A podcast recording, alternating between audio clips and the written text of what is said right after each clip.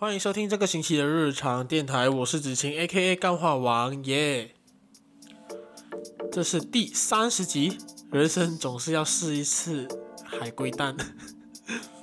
我应该是第一次在短期内那么接近的时间内，就是有在更新日常电台哦。因为前几天才上了那个日常电台 SP 二嘛，一个很水很水，可是又是一个很鼓励大家的。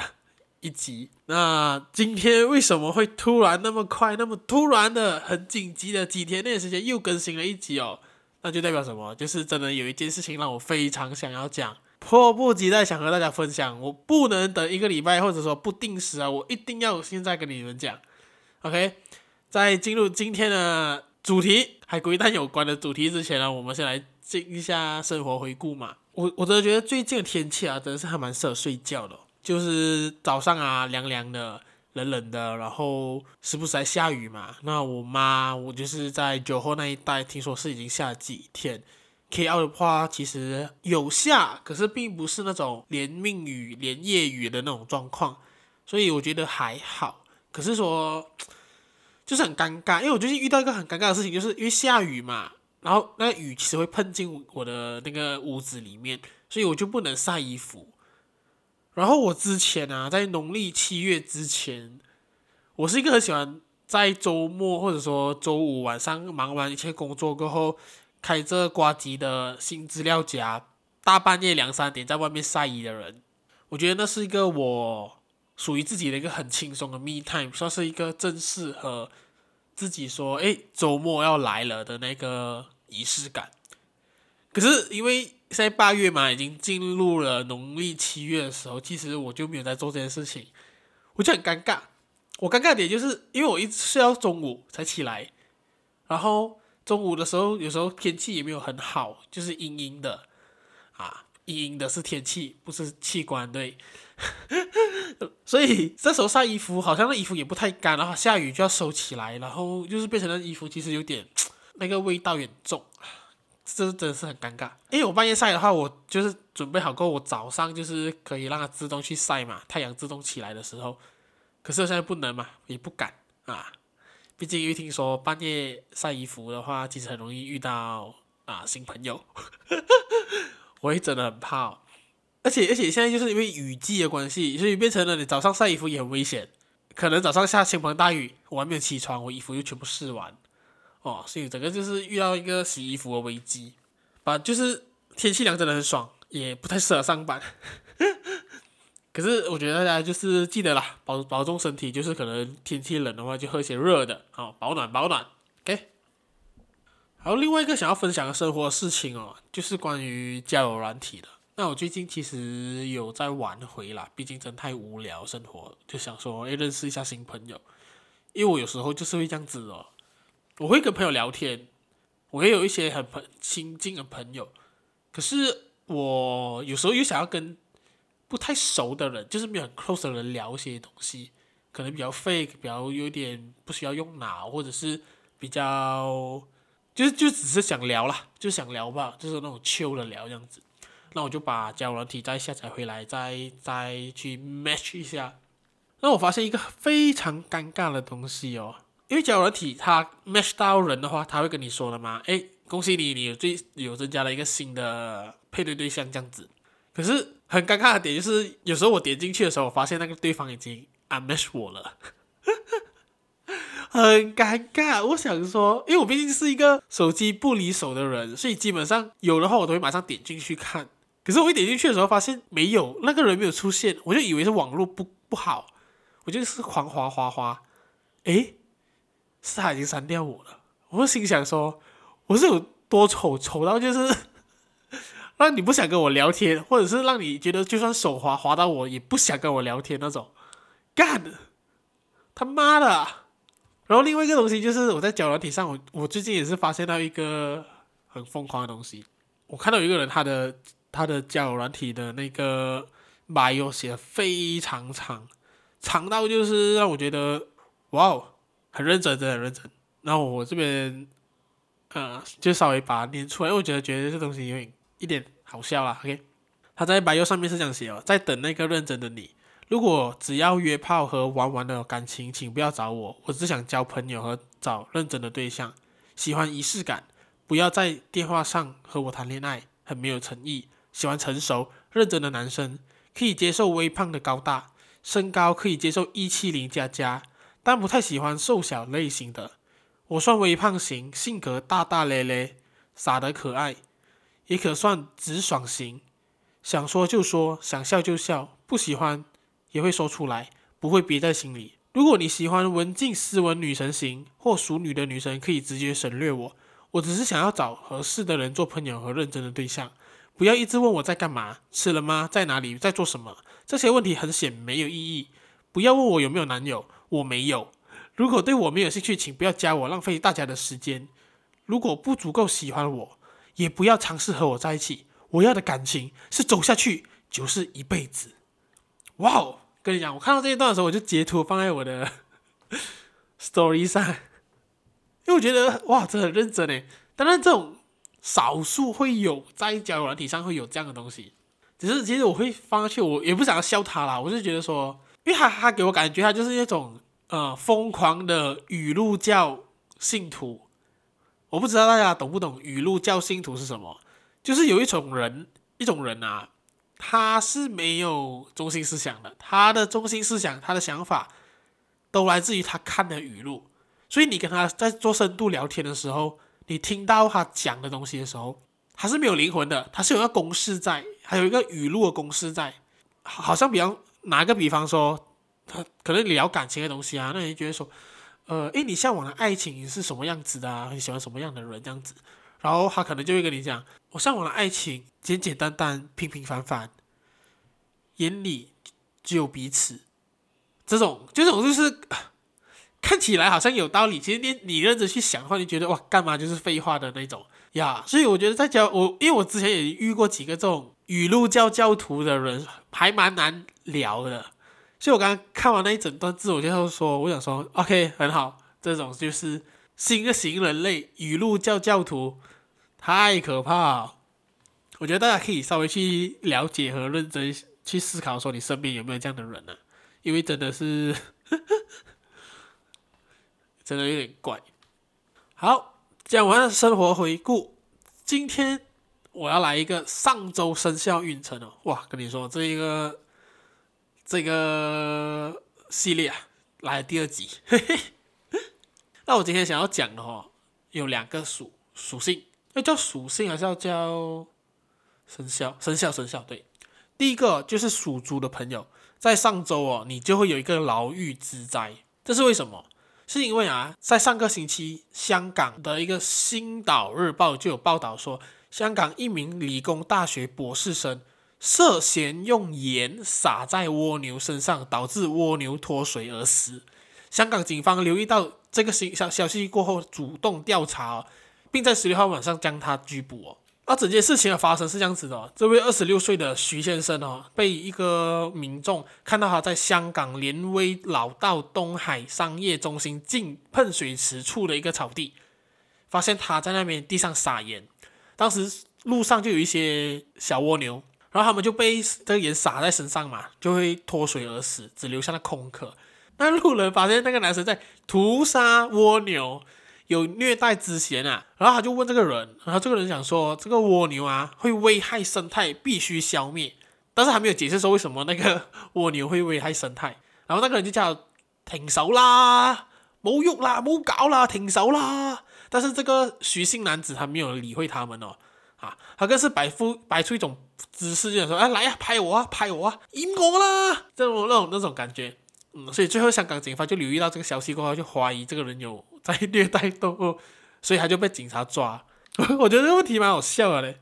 这这个东西，因为理论上啊是没有错，它危害动物。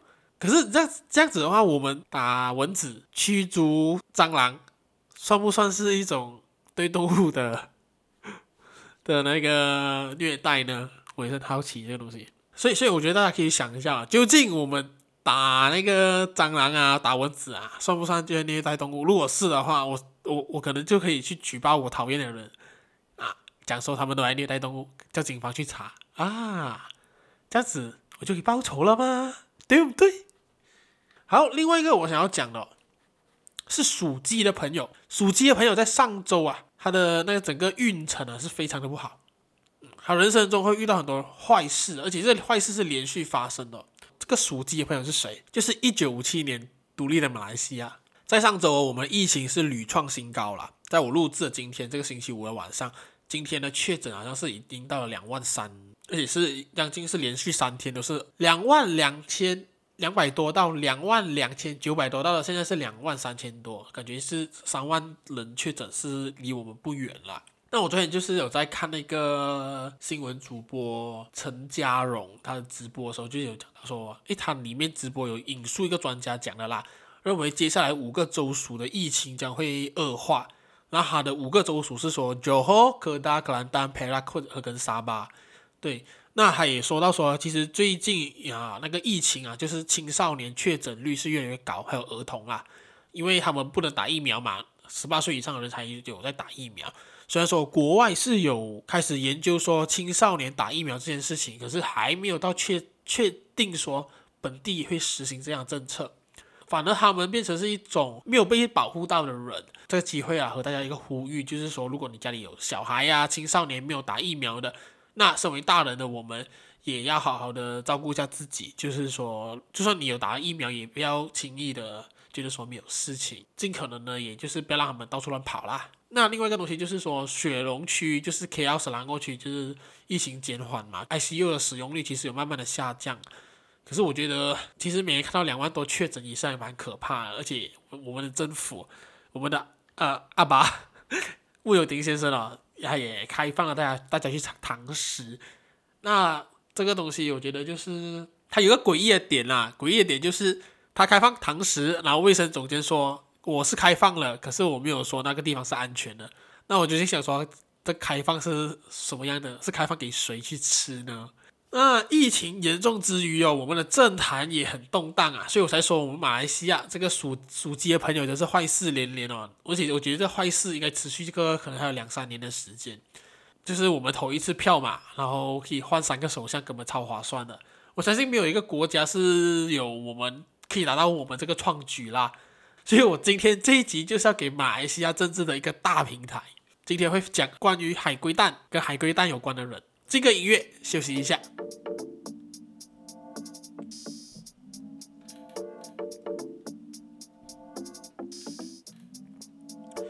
好，之前在一个 Clubhouse 的活动上哦，那时候我有说了一个关于我们的首相和副首相的段子，然后我还没有时间整理它放在 Podcast 这里的时候，我没有想到哈，我们又换首相了。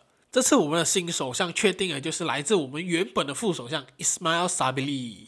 他最屌的就是他一年里面升职三次哦，从原本的高级部长兼国防部长到了副首相，短短的好像没有记错，好像四十多天内他成为了新首相哦。还有我那个那个时候在那个活动上面讲的段子啊，还来不及放哦，就不能用了，因为现在是完全新东西。那也因为。新首相的诞生让我很迫不及待的想要录这一集东西，我想和大家分享一些呃我自己在政治观察上的一些想法。那对于新首相的出炉啊，Ismail Sabri 成为我们的新首相这件事情，我觉得不意外，不惊喜啊，没有什么特别的。因为我在追这个新闻的时候，其实啊前几天的时候在看的时候，已经是觉得说感觉是尘埃一尘埃落定了。所以当他一公布的时候，我的脸书是一片哀嚎啊！我的那种 Facebook 朋友啊、真实朋友什么的啊，大家都在哀嚎。然后我想说，完蛋了，马来西亚完蛋了，哇！然后大家也疯狂的嘲讽他，嘲讽他是一个无能的人呐，讲他眼睛开不到啦，眼睛不开还敢做首相啦，不会演讲啦，这种很多的嘲讽。然后也会拿出他以前做过的事情来嘴。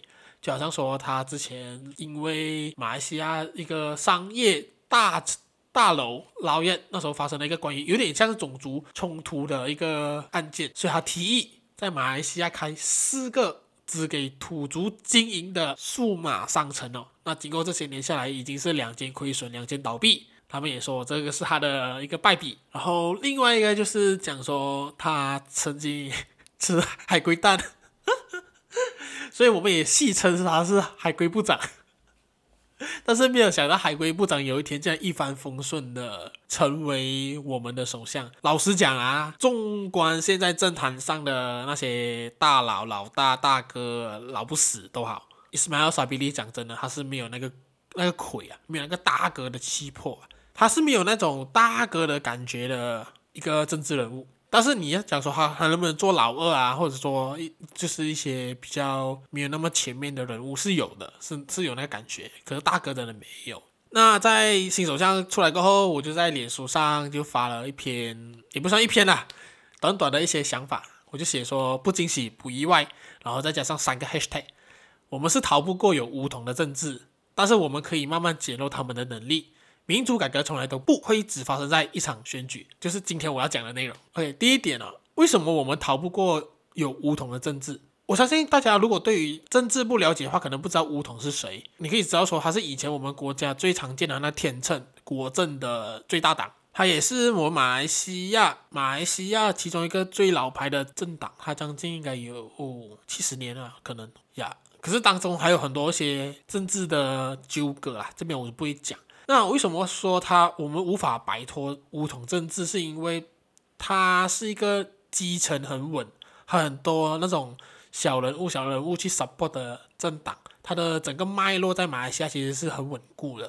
它不像是台湾国民党，诶，不是不是，中国国民党，对，讲错讲错，差点把国民党打去台独的那个位置上，真的尴尬。还不像中国国民党哦，他到了现在啊，他主流的喜欢的对象是老人，老人才会喜欢中国国民党。可是，在巫统的话，他后面其实很多掺杂的是本地马来文化和马来传统的东西在里头。他除了有一般的马来人支持之外，他他其实也是 stand for 说维护王室族群的那个卖点。然后它里面还有一个东西，就是里面的领袖有一些都是所谓的马来贵族。马来贵族是什么诶？这我特地去查，因为我最近也是有看到这个东西。马来贵族诶，就是说在马来人的社会里面有一个头有一个头衔叫做四大酋长，叫做 Orang Besar Berempat。这个东西是源自于一七二二年就开始实行的，它是代代相传。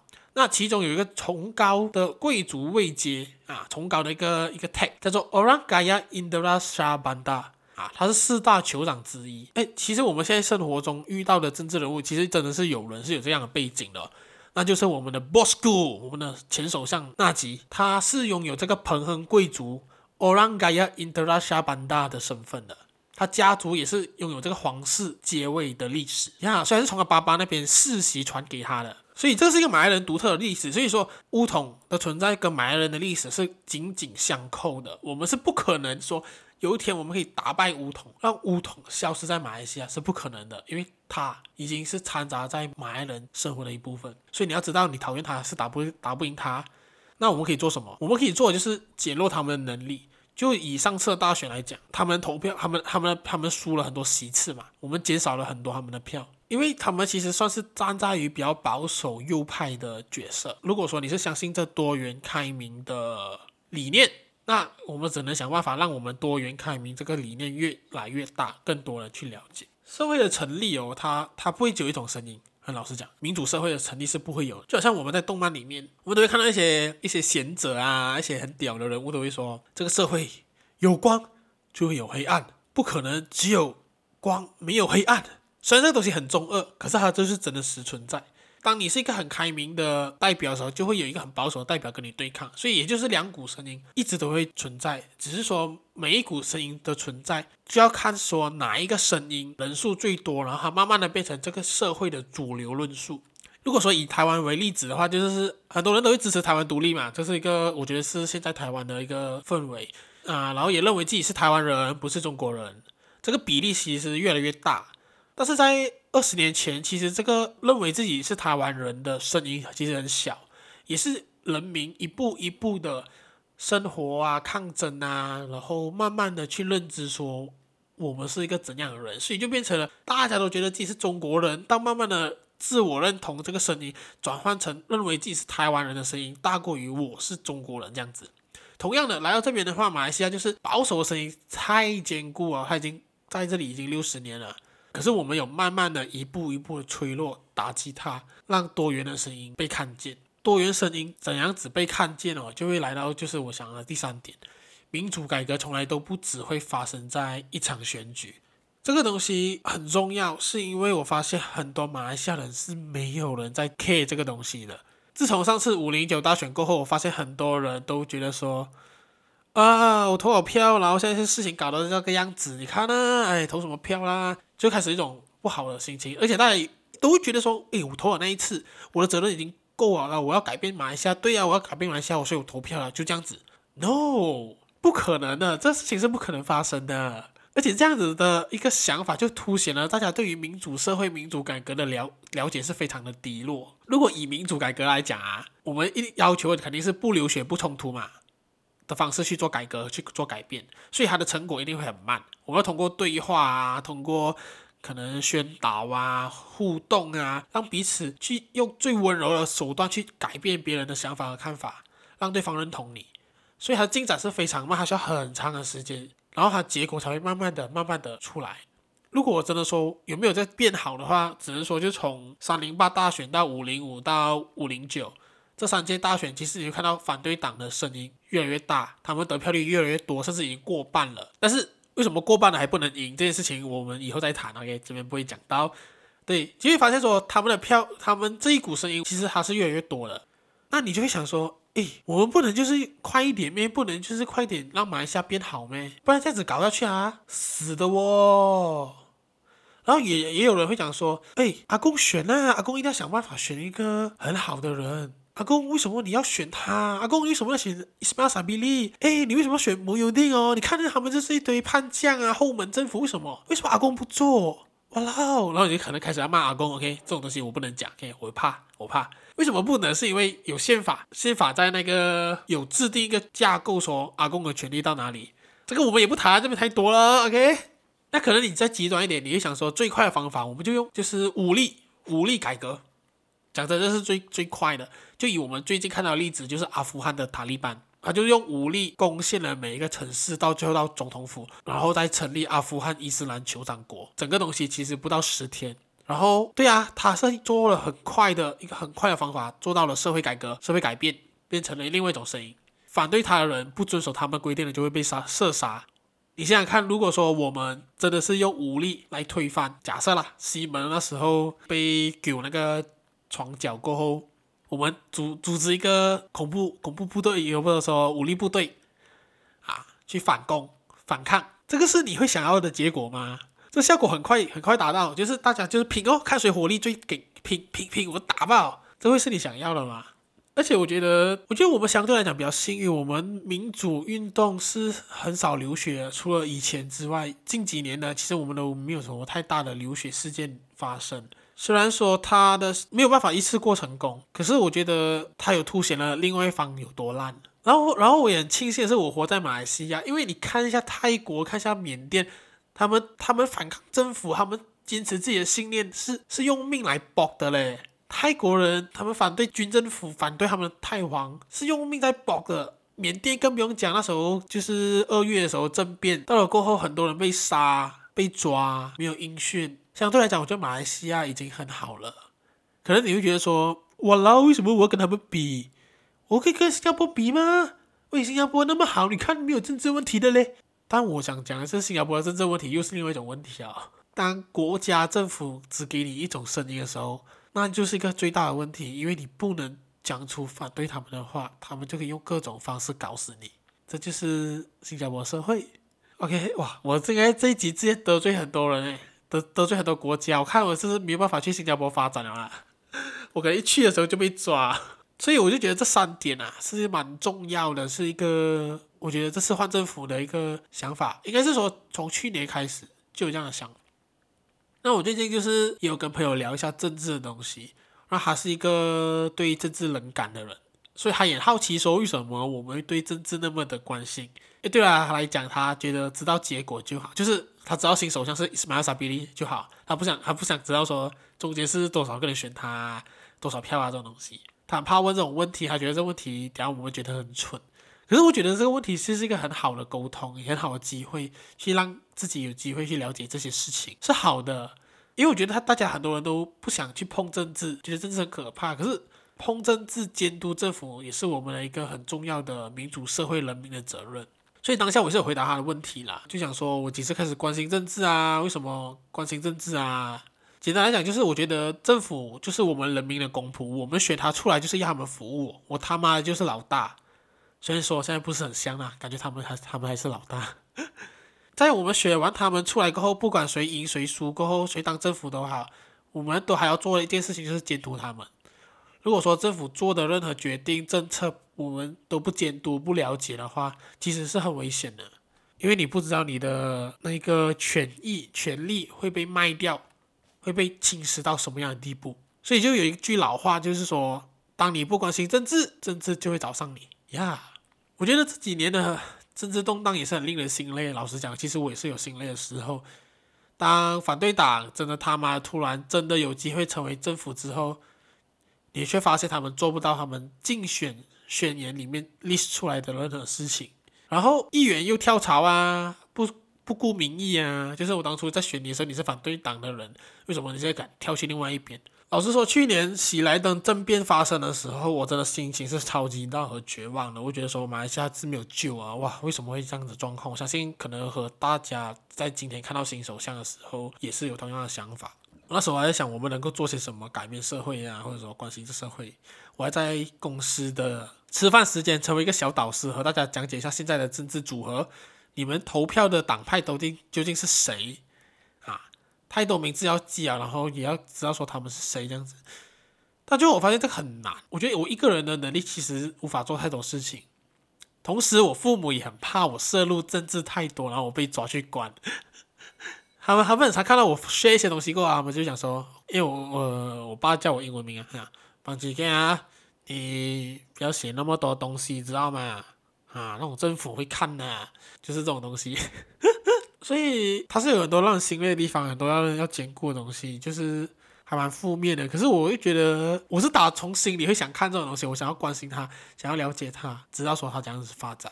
也让我觉得说，这些动荡的事情啊，其实是一个很好的机会教育，让我们知道说我们的公民教育有多失败。每次公民教育我们都没有在上课，我不知道在干嘛。然后我们还有多少东西在这个社会上是需要去改革、需要去改变的？我觉得这个疫情之下，让我们看到了马来西亚更多平时看不到的社会性社会问题，例如对于移工、外劳的福利、医疗设备的问题。